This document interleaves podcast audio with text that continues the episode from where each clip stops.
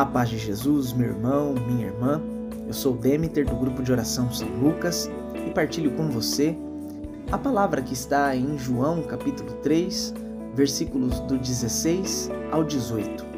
Essa palavra muito conhecida começa dizendo que Deus amou tanto o mundo que entregou o seu Filho único, para que todo aquele que nele crê não pereça, mas tenha vida eterna.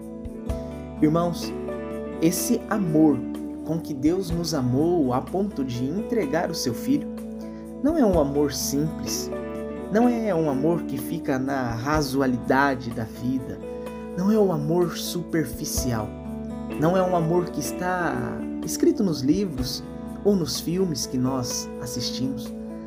É um amor que não temos a capacidade intelectual de entender, de interpretar. É um amor ininteligível. Sim, um amor capaz de dar a vida em favor, um amor capaz de jorrar sangue em favor de alguém, no caso, em meu favor e em teu favor das nossas vidas, da nossa salvação. Jesus vem a esse mundo para viver os sonhos e os planos de Deus. Ainda que fossem sonhos e planos de sofrimento, Jesus aceitou, sofreu e morreu por mim e por você. Jesus aceitou e foi obediente a este plano de salvação para que nós pudéssemos ter a chance, a oportunidade de um dia estar com Ele na eternidade e não mais viver uma vida perecível, uma vida que tenha fim, uma vida que termina. Ele, morrendo, venceu a morte. Ele morrendo nos libertou da escravidão e do cativeiro do pecado e nos deu a oportunidade de buscarmos a nossa santificação para que um dia possamos estar com Ele no paraíso, na eternidade. Deus não enviou Jesus no mundo para que o mundo seja julgado, não, mas ao contrário, para que o mundo seja salvo, nos diz a palavra.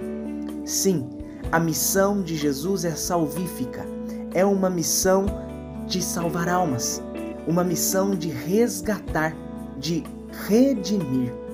Jesus vem cumprir na terra os planos de Deus, o Pai, aquele que foi capaz de, por amor, olhar para nós e nos entregar Jesus, o único Filho, o Filho verdadeiro, divino, santo, que se fez homem, mas não pecou que se submeteu ao jugo do sofrimento, mas foi obediente. Veja que Jesus é, nesta terra, o caminho único pelo qual nós também devemos caminhar. É o nosso exemplo. Jesus aqui se mostra como nosso Senhor e Salvador. Ele é aquele com o qual conseguiremos chegar na eternidade, na vida eterna, junto de Deus. Sozinhos nós não conseguimos. Pelas nossas próprias forças, pela nossa humanidade, nós não damos conta. Mas aqui está esta grande alegria para nós. Jesus veio, morreu por nós, mas está vivo, está presente e caminha conosco. Podemos fazer esse encontro pessoal com o Senhor a cada Eucaristia, mas também na Sua palavra, a cada Evangelho, a cada leitura, podemos nos encontrar com o Senhor e assim caminharmos com Ele, caminharmos segundo os seus mandamentos, as suas ordens, caminharmos segundo os seus preceitos, segundo o exemplo do Deus que vive conosco. Irmãos, Jesus é para nós Senhor e Salvador, e não há salvação longe de Jesus, longe da igreja. Nós precisamos e somos dependentes, porque a nossa fraqueza é maior. A nossa falta de interesse, comprometimento, os nossos pecados são maiores que as nossas próprias forças. Devemos buscar o auxílio, devemos buscar o caminho, devemos buscar estar com Jesus, para que aquilo que é fraqueza em nós, pela sua graça, pelo seu auxílio, se torne força e vigor, para que assim possamos combater o combate espiritual para que assim possamos vencer o mal, o pecado, aquilo que nós temos de dar conta todos os dias, para que possamos ser santos. Esta é a missão, este é o chamado à santidade. A vida eterna é a garantia do sangue de Cristo, mas nós devemos fazer a nossa parte e fazê-la bem feita. Devemos cumprir muito bem nosso papel de cristãos. Devemos viver aqui aquilo que Jesus viveu, perdoar como ele perdoou, amar como ele amou. Esta é a nossa função e assim seremos santos.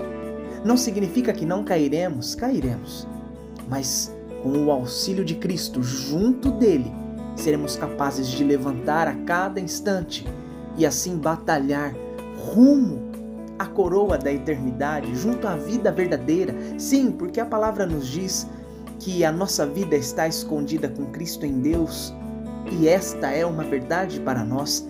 Somos peregrinos nesse mundo e, portanto, estamos encaminhada rumo à pátria definitiva, rumo aos céus.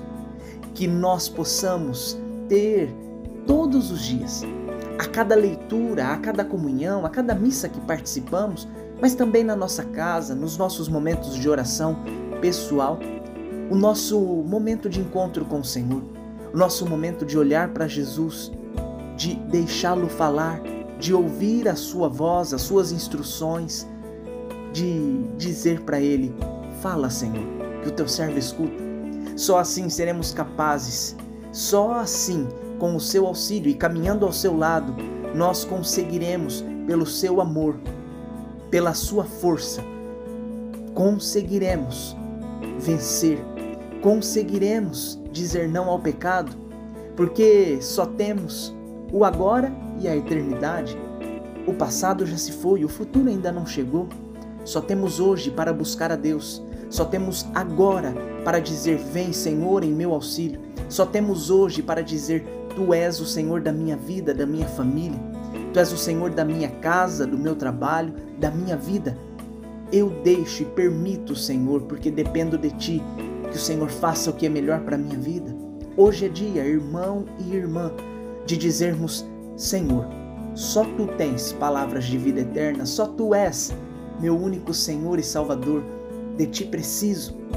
Ajuda-me, leva-me na direção do teu querer e do teu sonho, para que assim, seguindo o exemplo de Cristo, também nós possamos viver nesta terra os sonhos de Deus para nós. Que lindo! Vivermos aqui aquilo que o Pai já sonhou em nosso favor, em nosso benefício.